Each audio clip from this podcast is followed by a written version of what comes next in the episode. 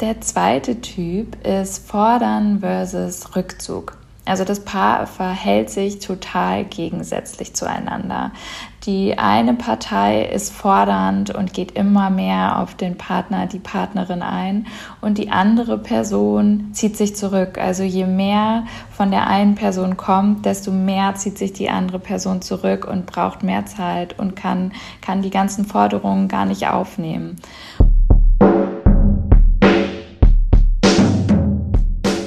Herzlich willkommen im You Go Sisters Podcast. Hier ist Kat und heute spreche ich mit Jane über das spannende Thema Paartherapie. Vielleicht hast du dich auch schon mal gefragt, wie so eine Paartherapie eigentlich genau abläuft, was da passiert und was eben auch mögliche Themen und Anlässe sein können. Und genau darüber spreche ich mit einer Paartherapeutin, mit Jane Henning, die auch Mitgründerin von der Beziehungs-App Recoupling ist. Und wir beleuchten das Thema Paartherapie mal für dich und sprechen auch darüber, dass das durchaus in unserer Gesellschaft auch tabuisiert und stigmatisiert ist. Also Jane sagt zum Beispiel, Paare kommen im Schnitt sechs Jahre zu spät zur Paartherapie. Also was ich schon beeindruckend finde, diese Zahl.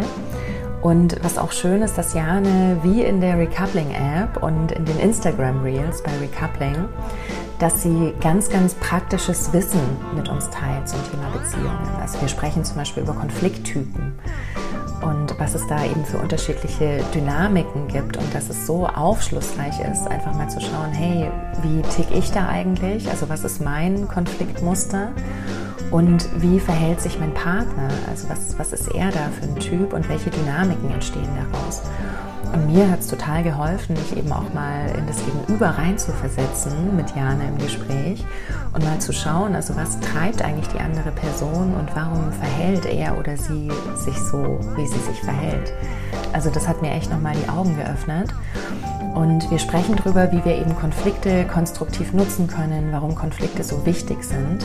Also Jane sagt auch, beim Thema Konflikt geht es eben immer darum, eine Grenze zu setzen. Und deswegen brauchen wir auch ein Stück weit Konflikte in Partnerschaften. Und schließlich kommen wir auch am Thema Sexflaute vorbei, die ja ganz unweigerlich aufkommt, wenn man eben in einer Beziehung ist. Und Jane teilt auch hier ihr Wissen, ihre Erfahrung als Paartherapeutin mit uns, wie wir eben auch Sexflauten gemeinsam begegnen können in unseren Beziehungen.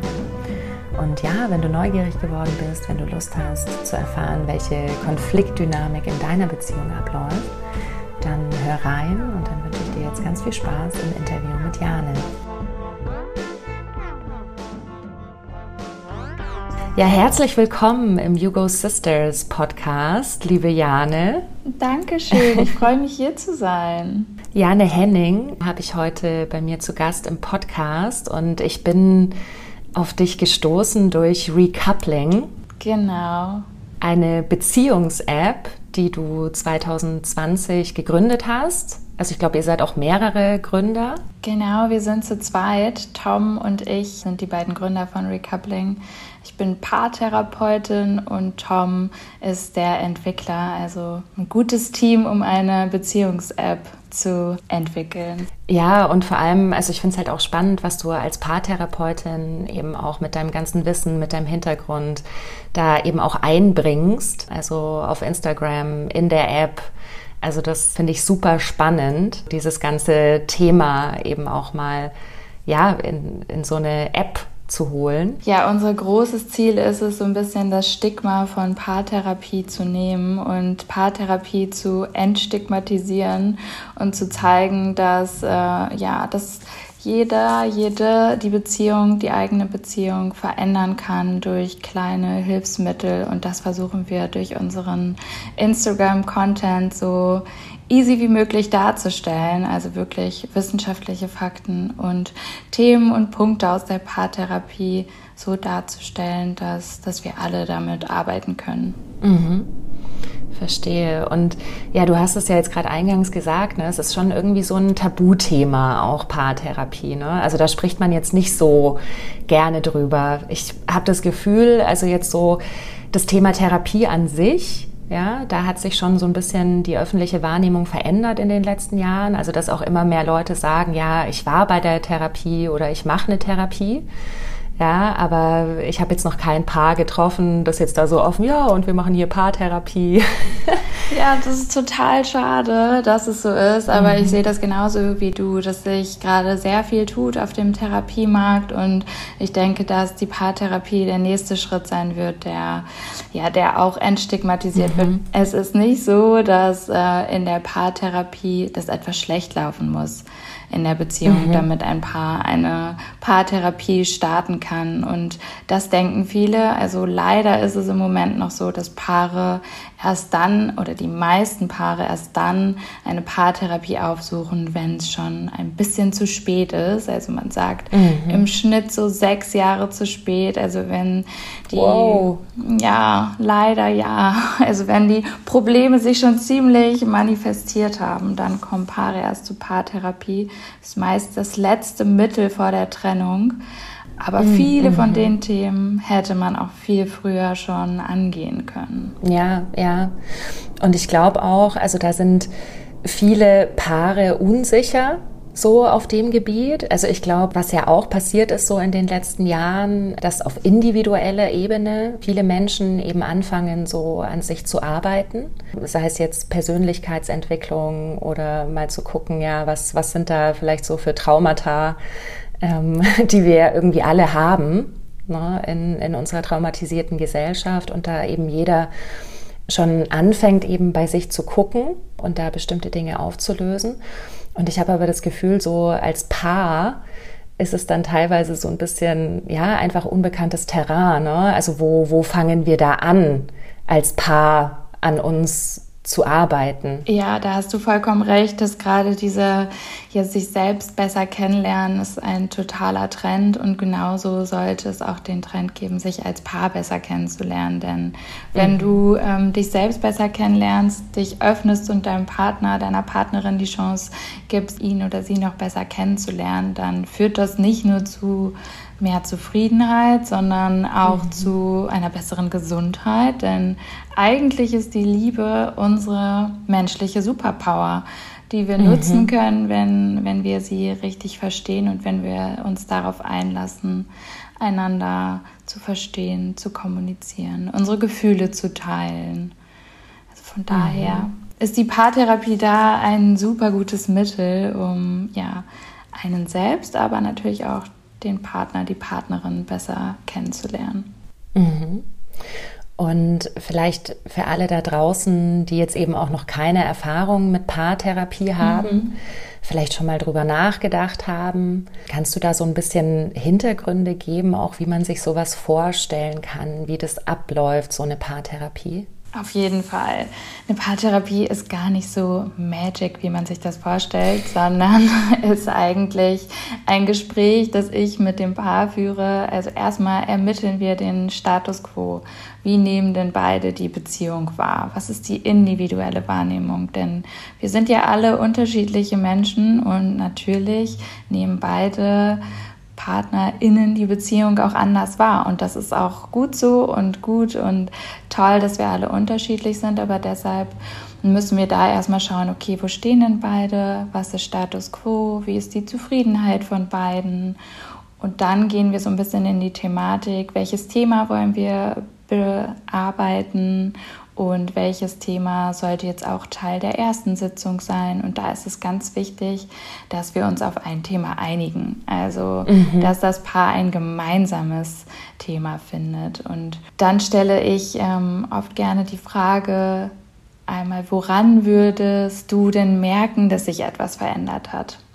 Mhm. Und da ist es in der Paartherapie immer ganz wichtig, dass beide diese Frage bekommen und beide diese Frage auch beantworten und der andere mhm. Part mhm. dann erstmal zuhört und ähm, ja, sich darauf einlässt ja, und dann geht es darum, äh, Lösungen gemeinsam zu finden. Ich als Paartherapeutin bin dann da, um Fragen zu stellen, um zusammenzufassen, um Modelle zu erklären und mhm. das Paar dabei zu begleiten, eine eigene Lösung zu finden.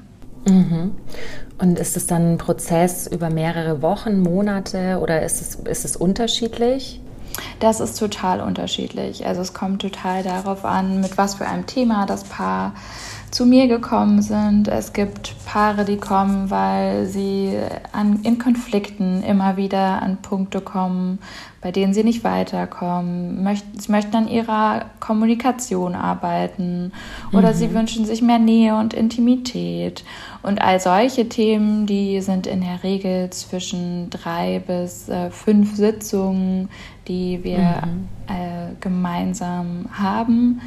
Es gibt aber auch Themen, da ist, die sind schon manifestierter. Da ist es mhm. einfach schon ein bisschen tiefgreifender oder die Beziehung wurde auf die Probe gestellt. Das kann zum Beispiel sein das erste Kind oder ein Vertrauensbruch. Mhm. Und da ist es dann im Schnitt ein bisschen länger, das dauert ein bisschen länger, da nimmt sich das Paar und ich mir natürlich auch dann nochmal mehr Zeit, das anzugehen. Aber das kann ein Prozess sein von Wochen, von Monaten. Ich begleite auch Paare Jahre. Also da mhm. kommt es ganz darauf an, was das Paar möchte und wie, ähm, ja, wie das Paar an der Beziehung arbeiten möchte. Mhm.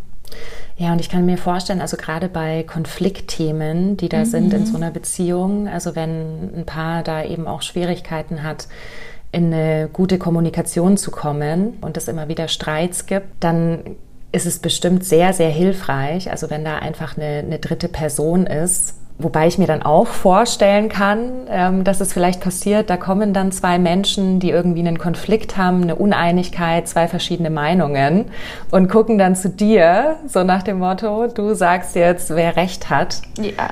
Also pass passiert das, also dass da so ein bisschen auch so oft die Verantwortung dann abgegeben wird oder der Versuch gestartet wird, die Verantwortung dann abzugeben? Auf jeden Fall. Das ist ein Phänomen, das sehr oft passiert, dass Paare zu mir kommen mit der festen Überzeugung, dass sie Recht haben, also dass entweder der Partner oder die Partnerin Recht hat und sie wollen von mir nur die Bestätigung, dass ich jetzt entscheide, wer die Person ist, die richtig liegt. Und die Erwartung kann ich aber niemals erfüllen, denn ja, ich werde keinem Recht geben. Ich bin nur nur in Anführungszeichen dafür da, das Paar zu begleiten, eine Lösung zu finden und die Fragen zu stellen, die sie brauchen, äh, um diese gemeinsame Lösung zu finden. Mhm.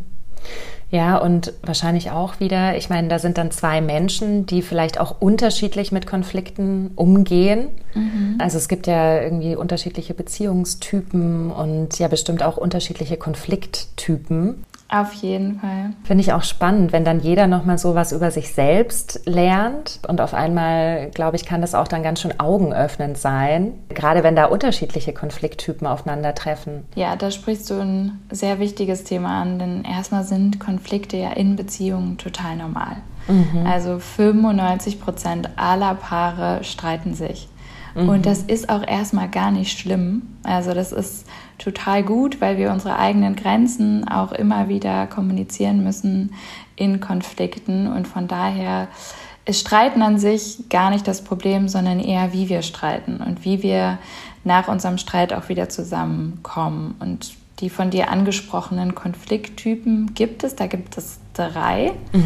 Das einmal der Angriff versus Angriff. Also es ist, ähm, kann man sich so vorstellen, dass Paare sich immer weiter hochschaukeln, mhm. sich mit Vorwürfen nur so übertrumpfen, um nicht zu verlieren. Mhm. Und irgendwann kommen sie an einen Punkt, wo sie merken, okay, es geht hier gar nicht um Gewinn, mhm. denn wir haben jetzt hier gerade beide verloren, weil wir uns beide ziemlich blöd verhalten haben und ja, uns immer weiter hochgeschaukelt haben mit Anschuldigungen, die wir eigentlich gar nicht treffen wollten, die Aussagen. Mhm. Und da würde ich immer empfehlen, kurz innezuhalten, beide Paaren kurz einmal die Chance für ein Timeout zu geben und wieder zusammenzukommen. Mhm. Das ist da so ein kleiner Tipp oder etwas, was auf jeden Fall gut, gut funktioniert. Und bei dem Typ würdest du auch sagen, weil also das kenne ich sehr gut. Mhm. Ich glaube, ich bin vom Naturell her auch eher so der Angriffstyp. Mhm. Und ich meine, da stehen ja auch wieder ganz, ganz viele Ängste dahinter. Ne? Also ich habe das bei mir auch beobachtet. Da äh, hat sich auch viel verändert so in den letzten Jahren, weil ich auch gemerkt mhm. habe, so hey, also wieso geht es mir jetzt hier so sehr ums Gewinnen? Mhm. Und habe dann bei mir auch auch so beobachtet, ja, da steht auch so eine Haltung dahinter, bevor ich jetzt hier verletzt werde, verletze ich dich. Mhm. So, oder bevor du schießt quasi, wenn wir jetzt im Angriff sind, ne, ähm, schieße ich den Pfeil. Ja, da hast du auf jeden Fall recht. Es geht bei allen Konflikttypen immer darum, die Beziehung irgendwie zu schützen und der Angriffstyp so doof das in dem Moment dann auch klingt, versucht das dadurch schnell zu schießen, schnell Angriffe zu, ähm, abzuschießen, um dann wieder gemeinsam zueinander zu finden. Denn der mhm. Angriffstyp kann in den meisten Fällen dann auch schnell wieder davon ablassen und kann schnell auch zurücktreten und ähm, in den meisten Fällen auch gut verzeihen oder gut äh, weitermachen nach mhm. einem Angriff. Mhm und ist nur in diesem Moment nicht bereit, da auf den Partner, die Partnerin einzugehen. Und deshalb ist es da so wichtig, einmal tief durchzuatmen, einmal den Raum zu verlassen mhm. und dann wieder aufeinander zuzukommen, weil dann ist es in den meisten Fällen auch nicht so, dass das Paar sich mit Anschuldigungen übertrumpft. Verstehe. Okay, ich bin gespannt auf den zweiten Konflikttyp. Der zweite Typ ist Fordern versus Rückzug. Also das Paar verhält sich total gegensätzlich zueinander.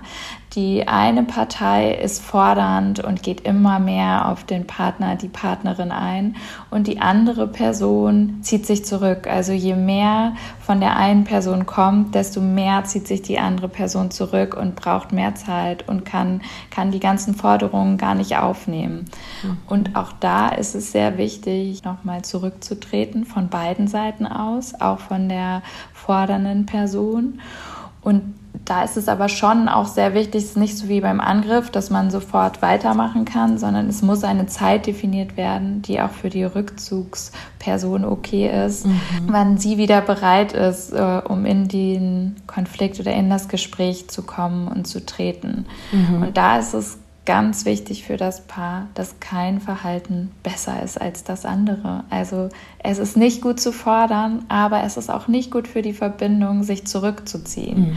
Und das ist bei vielen Paaren ein bisschen das Problem, weil erstmal ist ja die fordernde Person die, die den Streit vielleicht anzettelt. Mhm. Das ist nicht, ähm, ist genauso wenig ein gutes Konfliktverhalten, wie es ist, sich zurückzuziehen. Mhm. Und dieser Rückzug, wie kann der sich denn äußern? Weil, also es ist ja wahrscheinlich jetzt nicht nur physisch, ne? also dass, dass die mhm. Person dann einfach aus der Situation geht oder aus dem Raum geht, sondern ich kann mir vorstellen, also Vielleicht gibt es ja auch Situationen, also wo dann eher eben so ein innerlicher Rückzug ist und die Person aber physisch nach wie vor anwesend ist. In den meisten Fällen ist es ein innerlicher Rückzug, der kann mhm. sich äußern durch Sätze wie Nee, mir geht's gut, obwohl der ganze Körper der Person schreit, mir geht's nicht gut. Mhm. Das kann sein, ich will dazu nichts sagen, ich mhm. kann dazu nichts sagen. Also einfach Äußerungen, die ähm, dem anderen Partner, der anderen Partnerin das Gefühl geben, dass sich die Person jetzt gerade nicht damit auseinandersetzen möchte. Was in den meisten Fällen aber auch nicht das ist, was der Rückzug Partner, die Partnerin erreichen möchte, sondern sie oder er braucht einfach nur Zeit, um kurz sich zu vergewissern, was, was fühle ich, was ist in mir, mhm. was gibt mir dieses Gefühl von Unwohlsein und sie möchten diese Gefühle erstmal für sich selber erkennen, bis sie sie äußern können. Und das irritiert mhm. aber meistens die fordernde Person sehr, die mhm. merkt, da ist irgendwas sag mir das jetzt. Hat das was mit mir zu tun? Habe ich mhm. irgendwas gemacht? Also das sind ganz typische Muster, die ich in Paaren immer wieder erkenne und sehe. Mhm. Mhm. Und ich glaube, also da kann es ja dann auch schon so viel helfen, wirklich einfach dieses Bewusstsein drüber zu haben. Ne? Weil, also so, wenn du es jetzt erzählst, ist es ja total nachvollziehbar. Also wenn ich jetzt zum Beispiel die fordernde Person bin und mein Partner ist eher jemand, der sich dann eben zurückzieht, mhm. das kann mich ja dann in dem Moment auch noch mehr triggern. Auf jeden Fall. Weil in dem Moment geht ja die Person auch aus der Verbindung raus. Da ist keine, keine Connection mehr. Und ich kenne das auch aus so, aus Streitsituationen wo ich dann eher die fordernde Person war, ja, also dass mich das wirklich auch mit so viel Hilflosigkeit zurückgelassen hat, weil ich so das Gefühl hatte, ich komme nicht an diese Person ran. Also wo, so, wo, wo bist du? Ja, und die fordernde, ach, die fordernde Person fühlt sich in dem Moment hilflos und denkt, die Person geht aus der Verbindung raus. So fühlt sich die Rückzugsperson aber gar nicht, sondern die Rückzugsperson mhm. macht das aus dem Grund, um die Verbindung zu schützen, um nicht zu sagen, was sie danach vielleicht bereuen würde. Von daher ist das auch wieder genau wie beim Angriff, Angriff, der Wunsch nach, die Verbindung zu schützen und zu stärken. Und das mhm. ist nur ein ganz gegensätzliches Verhalten, aber beide haben ein Ziel mit, dass sie verfolgen, dass sie möchten, dass die Beziehung mhm. besteht und die Verbindung auch weiterhin besteht. Und deshalb möchte die Rückzugsperson in den meisten Fällen nicht sagen, was er oder sie bereuen würde. Mhm. Okay, so habe ich das noch gar nicht gesehen. Das ist spannend. Und wie können jetzt diese beiden Typen wieder auf einen Nenner kommen in so einer Konfliktsituation? Ich würde einmal noch schnell den dritten Typ sagen. Ja, ja, gerne. Und dann, gerne. Äh, dann mhm. kann ich auch gerne dazu kommen, wie, es, wie wir alle wieder mhm. zueinander finden. Mhm. Ähm, ja, der dritte Typ ist der Vermeidungstyp. Es gibt nämlich auch Paare, die nach außen hin total glücklich wirken und man mhm. erstmal davon ausgehen würde, dass sie ein total harmonisches Paar sind, sie aber jegliche Streitereien ähm, total vermeiden. Also jegliche Konfrontationen überhaupt gar nicht mehr eingehen. Und das mhm. ist meistens ja eine Vorstufe der Trennung, weil dieses Paar mhm. gar nicht mehr in Verbindung geht. Also die eigenen Bedürfnisse nicht mehr kommuniziert, Grenzen nicht mehr setzt, sondern mhm. alles nur noch geschehen lässt. Und von daher, wenn, ähm, wenn Paare sich gar nicht mehr streiten, gar nicht mehr auseinandersetzen, dann muss man da erstmal wieder reinkommen in das Gefühl, wie, wie kann ich meine Bedürfnisse äußern, wie kann ich Grenzen setzen, ohne dass ich das Gefühl habe, ich verletze meinen Partner total. Und das, das ist da auch total wichtig, auch da zu erkennen, dass es nur ein Schutz der Beziehung ist. Und dass ich mhm. das nur vermeiden möchte, weil ich meine Beziehung schützen möchte. Und wie kann ich sie denn wieder herstellen, dass wir beide nicht das Gefühl haben, dass wir nichts äußern dürfen oder können in der Beziehung. Mhm. Ja, ja. Weil ich kann mir vorstellen, jetzt gerade in der Konstellation dann, irgendwann blubbert ja die Beziehung mhm. auch nur noch so an der Oberfläche dahin. Mhm. Na, und ich kann mir vorstellen, je länger das so ist, desto schwieriger ist es auch, da wieder auf eine Kommunikationsebene zu kommen. Ne? Ja, wenn man sich da länger also wenn man diese Phase länger durchmacht, dann ist es ganz schwierig, die Verbindung wiederherzustellen, denn Konfrontation hat ja auch was Belebendes mhm. und was Schönes, dass man sich auch wieder spürt und dass man auch merkt, wie wollen wir unsere Beziehung eigentlich definieren, was, was sind mhm. unsere Beziehungsmerkmale und das geht alles verloren mhm. in dem Vermeidungstyp. Mhm. Und vielleicht auch individuell, ne? also dass ich dann mhm. vielleicht irgendwann auch gar nicht mehr weiß, was sind eigentlich meine Bedürfnisse, was möchte ich eigentlich in, in dieser Beziehung. Genau, das, das ist total, total wichtig, die eigenen Bedürfnisse für sich kennenzulernen und die dann aber auch mit dem Partner, der Partnerin zu besprechen. Mhm. Und wie Paare jetzt da rauskommen oder was wichtig ist, ist, das sollte jetzt nicht im Konflikt passieren. Wir können auch gleich nochmal darüber sprechen, aber erstmal ähm, darüber zu sprechen, was macht das Konfliktverhalten meines Partners, meiner Partnerin mit mir? Wie mhm. fühlt sich das an? Was löst das in mir aus? Und das miteinander zu teilen. Wenn beide diese Fragen beantworten, dann kommt es da oft zum, zu einer totalen Erkenntnis, weil mhm. zum Beispiel bei Fordernd und Rückzug, äh, wie du gerade gesagt hast, der fordernde Part weiß meistens gar nicht, warum das der Rückzug macht. Und auch der mhm. Rückzug weiß das gar nicht, was die fordernde Person macht. Und es kann ein totales Aha-Erlebnis sein, sich einmal zu bewusst zu machen, was löst es eigentlich in meinem Partner, meiner Partnerin aus und wie können wir da kommunizieren, dass das nicht mehr so ist, dass ich mich nicht mehr hilflos fühle und die andere Person sich nicht mhm. in die mhm. Ecke gedrängt fühlt und so als könnte er sie gar nicht die eigenen Gefühle erstmal kennenlernen. Mhm. Verstehe, verstehe. Und, und in der Konfliktsituation, mhm. was, was können wir da gut machen? Mm, da gibt es drei Schritte, die eigentlich super gut sind, um Konflikte zu lösen. Und das ist einmal die Kommunikation von Emotionen und das im besten Fall konstruktiv und in Ich-Botschaften. Das ist mhm. ganz wichtig. Und dann ist es wichtig, einander aktiv zuzuhören. Also wirklich mhm. versuchen, den Standpunkt des oder der anderen zu verstehen und mhm. nicht zu widersprechen. Denn das ist die Wahrheit der äh, Person und die Wahrheit ist genauso, wie er oder sie das möchte. Das ist okay. Ja. Hört einander aktiv zu und ähm, geht dann auch aufeinander ein. Also vers wirklich versuchen, das Gesagte zu verstehen und dann auf das Gesagte zu antworten und dem ein bisschen ja nicht nachgehen, dass man in Streitigkeiten immer darauf wartet, jetzt ist meine Zeit, jetzt kann ich alle meine Sachen sagen, sondern sich da so ein bisschen zurücknehmen und wirklich immer aktiv zuhören und aufeinander dann eingehen. Bei der Lösung ist es total wichtig, dass beide einen Kompromiss finden, mit dem sie sich beide gut fühlen. Also sowohl mhm. die Person, die vielleicht nachgibt, als auch die andere Person. Es muss sich für beide gut anfühlen, wie sie das Problem gelöst haben. Und jetzt abseits von diesen Konflikttypen, also die ich total spannend finde, mhm. und ich glaube, also dieses Bewusstsein, mhm. erstmal das individuelle Bewusstsein von jeder beteiligten Person ne, und dann eben auch so dieses Bewusstsein, was ist mein Gegenüber für ein Konflikttyp. Mhm. Also ich glaube wirklich, dass das Beziehungen so sehr helfen könnte, ne? weil ansonsten in Streits hat man dann die Dynamik, mhm. dann äh, geht es ja noch um eine bestimmte Sache in einem Streit, dann hat jeder irgendwie noch sein Päckchen aus der Vergangenheit oder aus der Beziehungsvergangenheit, ne? wo vielleicht auch noch Verletzungen sind, die dann auch irgendwie in so Streitsituationen wieder hochkommen.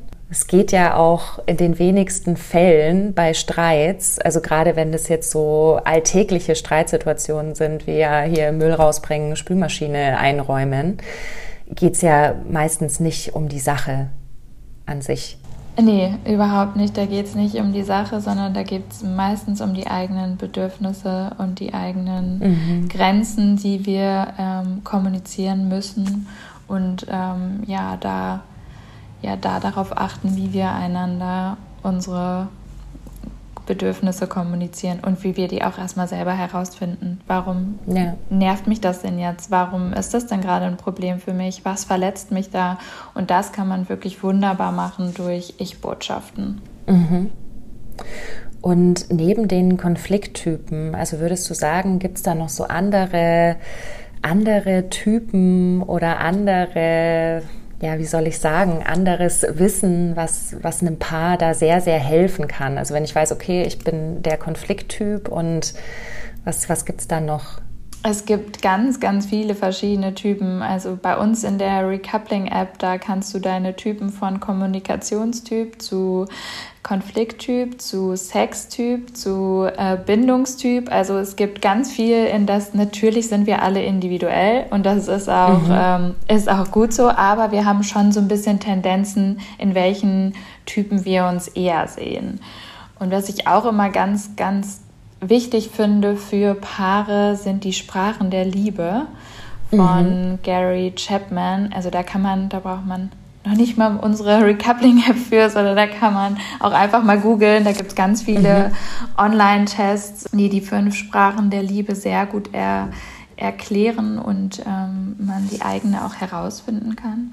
Das ist quasi die Art und Weise, wie wir Individuen Zuneigung ausdrücken und wie wir mhm. sie aber auch ja ausgedrückt bekommen möchten, also wie wir selber mhm. Liebe empfangen können. Und da hat Chapman fünf verschiedene für sich herausgestellt. Das ist einmal Lob und Anerkennung, also das sind liebevolle Worte wie du siehst toll aus oder ich liebe dich. Ähm, also einfach Wertschätzung und ähm, ja auch die Liebe zu äußern.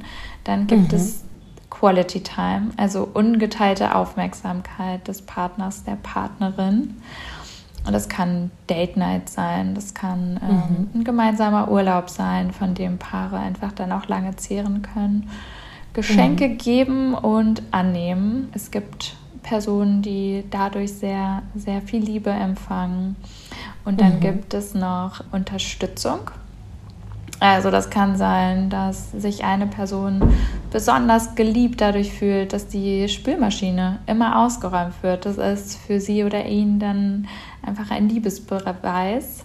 Mhm. Und als letztes gibt es noch die körperliche Zuneigung. Das mhm. ähm, ist auch, ja, Nähe, Intimität, alles, was man sich darunter vorstellen kann. Und wenn man da versteht, wie fühle ich mich selbst geliebt und wie fühlt sich aber auch mein Partner, meiner Partnerin geliebt, dann kann man die Liebessprache des Partners, der Partnerin da sehr gut verwenden, um ihm oder ihr zu zeigen, dass man sie liebt. Man muss sich das so ein bisschen mhm. so vorstellen, als würden wir alle unterschiedliche Sprachen äh, Englisch, Deutsch, Französisch, Polnisch sprechen. Und so ist es auch bei den Beziehungssprachen. Verstehe, verstehe. Das ist total spannend.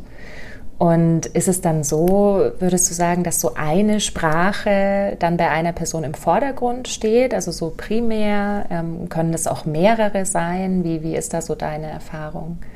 Es können auf jeden Fall mehrere sein. Also man sagt ungefähr, dass zwei dominant sind. Aber ich bin davon überzeugt, dass es auch noch weitere Sprachen der Lieben gibt. Also man sollte dieses Konzept jetzt nicht nur nehmen und wenn man sich mhm. da gar nicht wiederfindet, denken, oh, ich liebe gar nicht, das auf gar keinen Fall, sondern das sollte man eher als Tendenz sehen. Und ähm, ja, zwei Sprachen sind eigentlich immer dominant.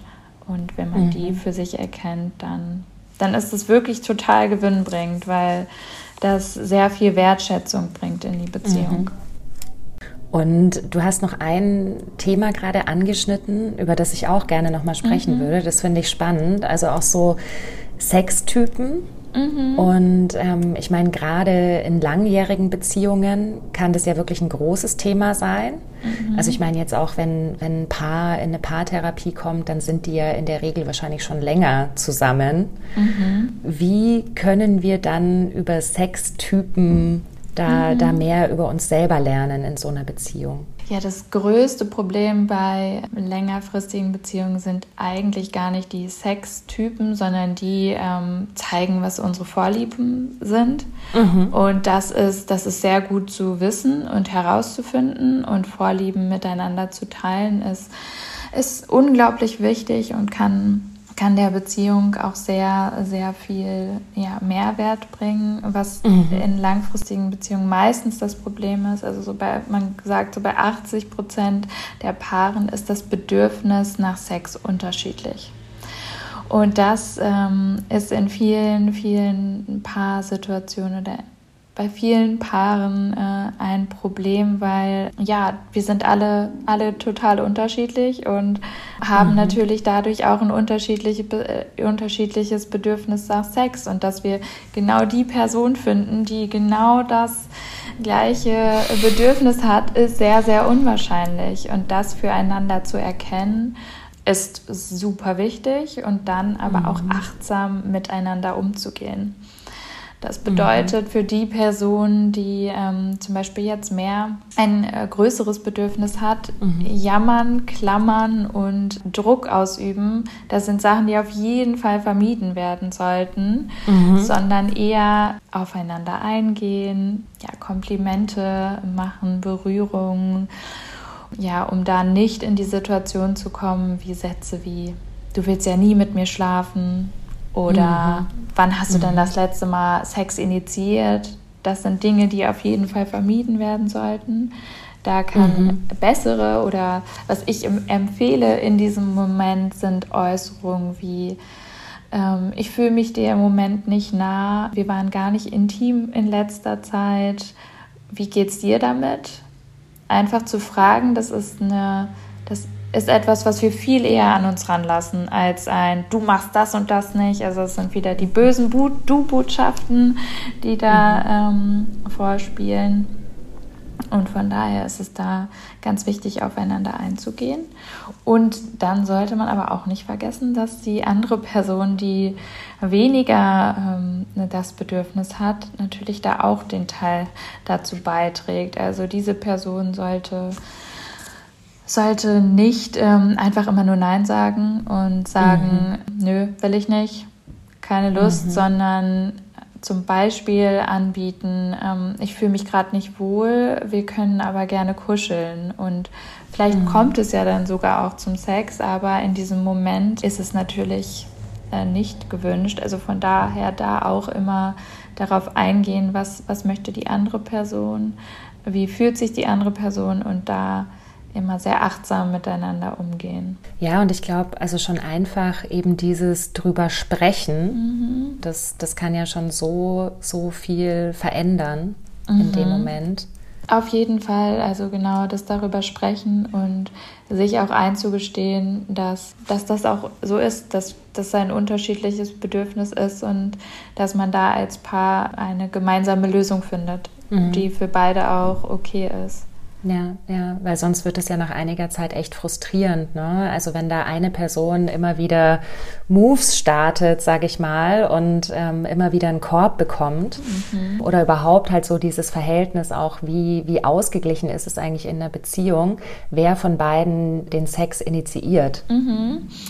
Das ist auch ein super, super spannendes Thema, dass Paare, dass es in vielen Paarbeziehungen eine Person gibt, die sich da so fühlt, als würde sie immer den Sex initiieren wollen. Aber da frage ich Paare auch immer, wie, wie initiierst du denn gerne Sex und wie, mhm. wie würdest du, wann würdest du dich bereit dafür fühlen oder was, was ist für dich Vorspiel, wo beginnt das? Und für viele Personen beginnt das schon viel früher. Da beginnt das gar nicht vor ähm, mit der Situation, dass es jetzt zum Sex kommt, sondern eher schon, schon viel früher davor. Dann sind es kleine Berührungen, dann sind das Küsse im Alltag, die die Stimmung schon so ein bisschen aufheizen. Und dann fühlt sich die Person hm, viel eher dazu bereit. Und sowas ist total wichtig, das herauszufinden. Also was, wann fühle ich mich sexy, wann fühle ich mich bereit, was gibt es vielleicht auch mhm. für für Lebensphasen und für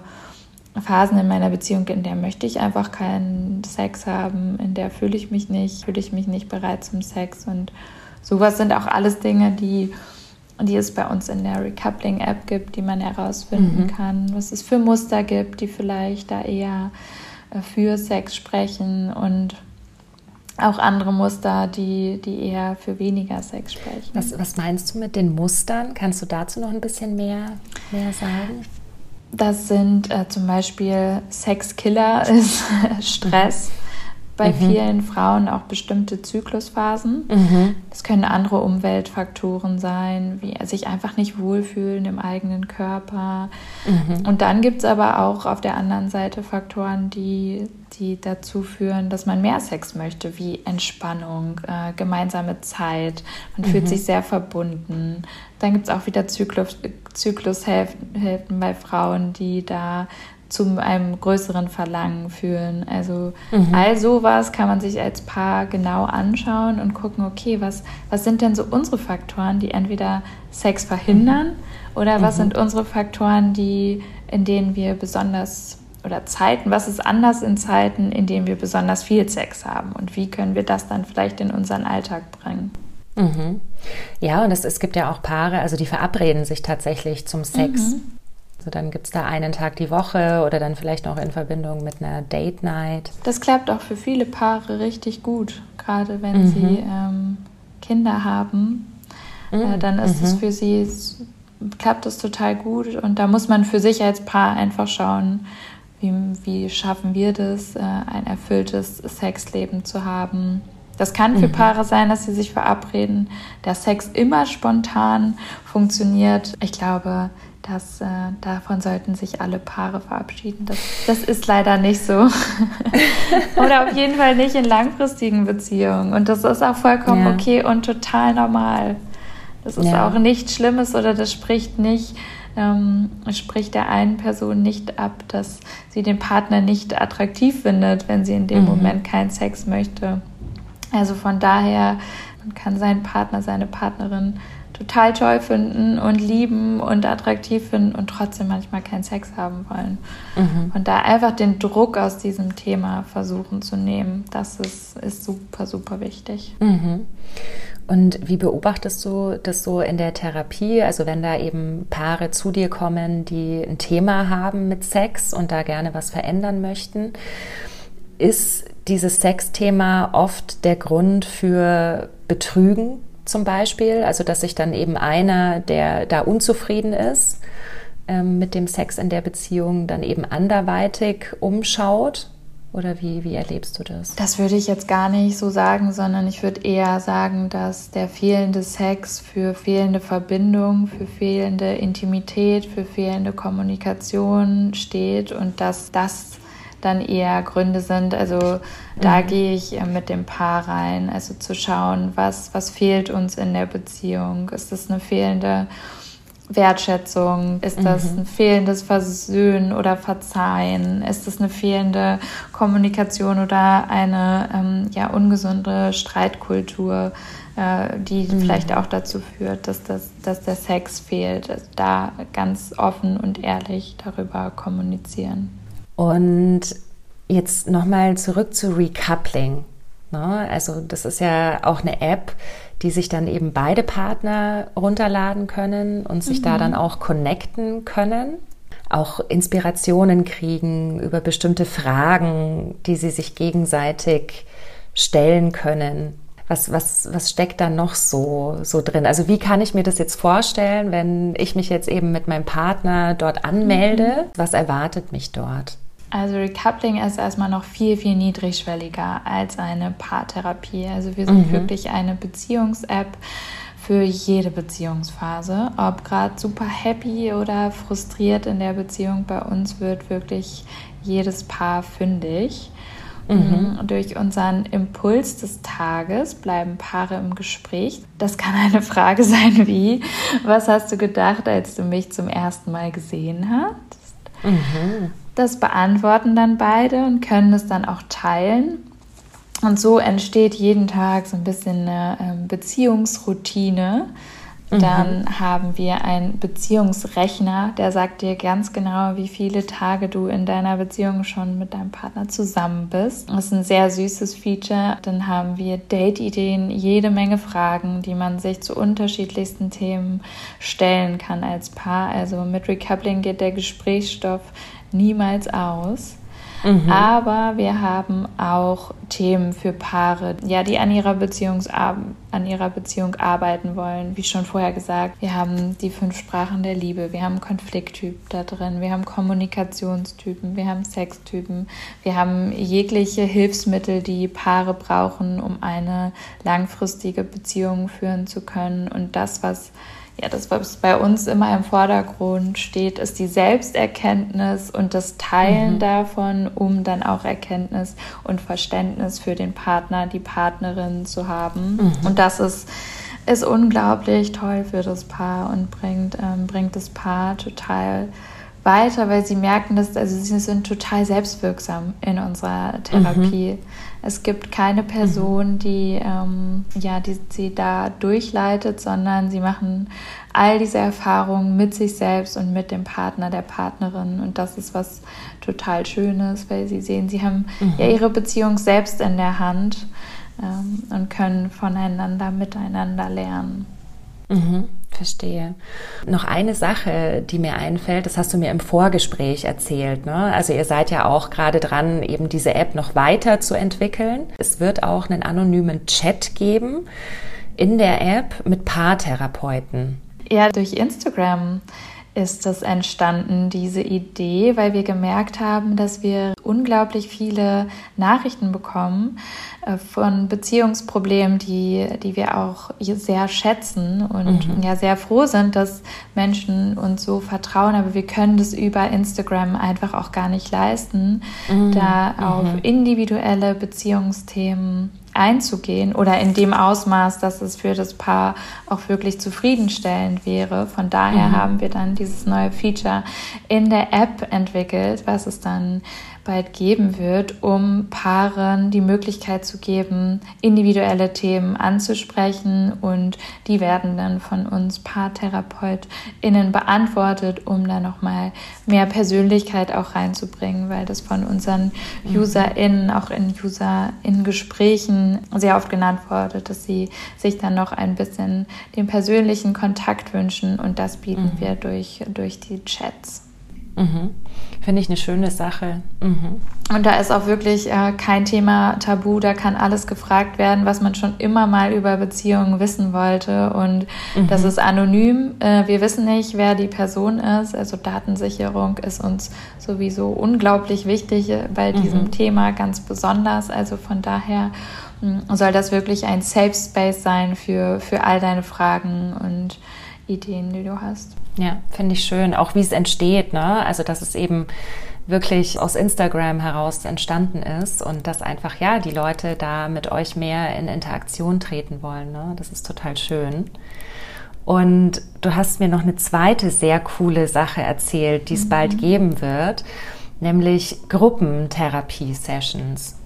Genau, Gruppensessions zu unterschiedlichen Themen wird es geben, mhm. dass ähm, es auch aus einer, ja, aus Gesprächen mit unseren UserInnen hat sich das herausgestellt, dass das Gespräch mit anderen Paaren und das Lernen voneinander nicht nur auf die Paarbeziehung selbst beschränkt werden sollte, sondern wir da in den Austausch gehen wollen mit mehreren PartnerInnen um da ja wirklich Themen zu besprechen, wie zum Beispiel unterschiedliches Bedürfnis nach Sex oder mhm. äh, wie gehe ich äh, mit unterschiedlichen Konflikttypen um, was mache ich da oder wie beeinflusst mein Bindungsstil meine Beziehung, was kann ich da tun. Also all solche Themen werden dann in einer Gruppensession behandelt, um da mhm. ja auch voneinander zu lernen, denn das ist super wertvoll, wenn ich als Paar sehe, ich bin nicht alleine es gibt da andere ja. Paare, denen geht es genauso wie mir. Und ich bin mhm. nicht komisch oder irgendwas, mhm. sondern ich gehöre hier gerade zu dieser Gruppe dazu. Und das ist für uns Menschen ein ganz, ganz schönes Gefühl. Und das wollen wir natürlich auch mit Recoupling schaffen. Das finde ich Wahnsinn, also auch irgendwie echt innovativ, weil ich kenne genau den Effekt, den du beschreibst, eben so aus individueller Sicht, was es eben machen kann. Es muss ja noch nicht mal eine Gruppentherapie sein, aber einfach in so einer Gruppe bestimmte Themen zu besprechen und dann irgendwie zu sehen, boah, ich bin da ja gar nicht alleine damit. Mhm. Also das verändert ja schon auf individueller Ebene so viel. Und ich kann mir vorstellen, dass es eben auch gerade für Paare, auch wo dieses Thema ja doch irgendwie so ein bisschen stigmatisiert ist, dass das echt ähm, wahnsinnig viel verändern kann, da auch in den Austausch zu gehen. Das finde ich sehr cool, dass ihr das vorhabt.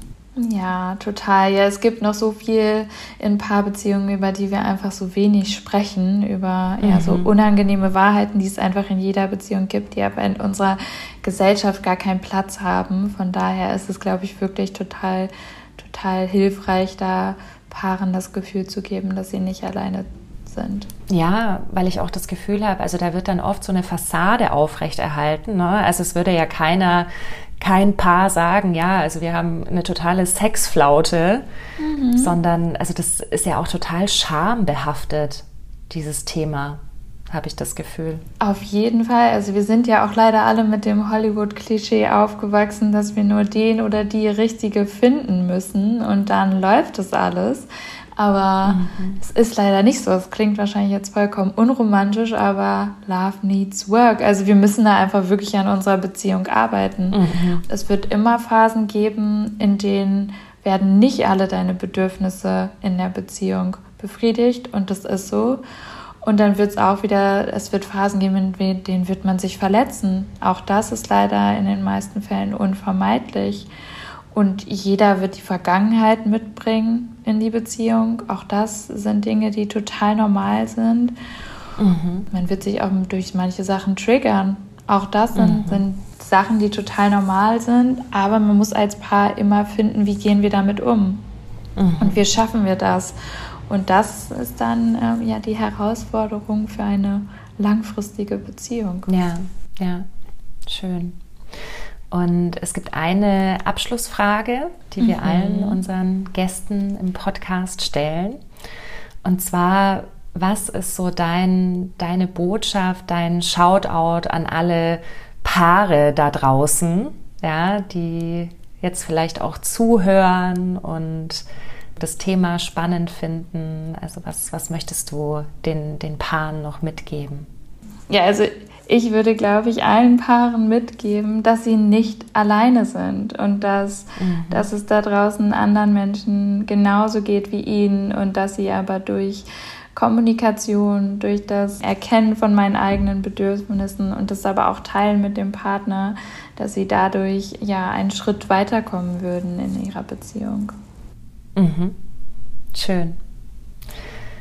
Vielen, vielen Dank auch nochmal ähm, für diesen schönen Abschluss-Shoutout und wahnsinnig spannende Themen, an denen wir da so vorbeigekommen sind. Also ich kann mir vorstellen, dass auch gerade so diese Konflikttypen und das Thema Sex, ich glaube, das beschäftigt wirklich viele, die eben vor allem in langjährigen Partnerschaften schon sind. Da danke ich dir sehr dass du da dein, dein Wissen mit uns teilst und auch wirklich so konkret, dass wir auch gesagt haben oder dass du auch gesagt hast, ja, was, was gibt es für Möglichkeiten? Ne? Also was, was können Paare eben konkret tun?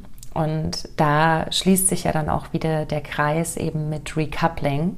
Das werden wir natürlich auch alles hier verlinken, die App und euren Instagram-Account. Und ich glaube, die App kann man sich ja kostenlos auch erstmal runterladen, ne? Genau, die App kann man sich kostenlos herunterladen, kann erstmal ausprobieren und dann, dann sich auch dazu entscheiden, ja, in den Premium-Bereich zu gehen. Es gibt aber mhm. auch immer Teile, die kostenlos bleiben. Mhm. Schön. Ja, vielen Dank dir, dass ich heute Gast sein durfte. Es hat mir total Spaß gemacht und ich hoffe, ja, dass wir vielen Hörern so ein bisschen das Gefühl geben, dass sie nicht alleine sind, auch durch diesen mhm. Podcast. Ja, ja, das ist auch meine Hoffnung.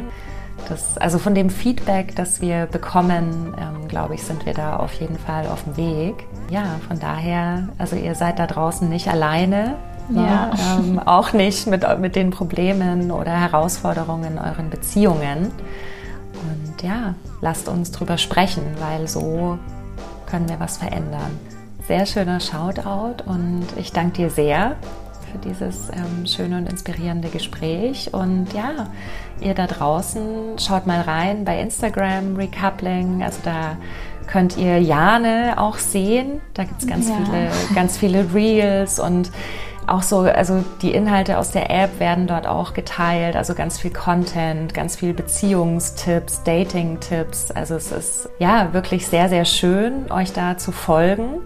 Und ja, lad dir doch einfach mal die App runter und, und schau dir mal an, ähm, ob das vielleicht was für dich sein könnte. Ja, ich, ich würde mich sehr freuen und auch über jegliches Feedback, auch zur App. Wir, wir freuen uns da immer, wenn wenn uns Paare oder User schreiben, einfach damit wir die App so weiterentwickeln können, damit es mhm. die perfekte Beziehungs-App für, für euch da draußen wird. Also von daher gerne jegliches Feedback mhm. an uns. Schön. Dann ja, danke für dieses wundervolle Gespräch und bis bald in der Sisterhood.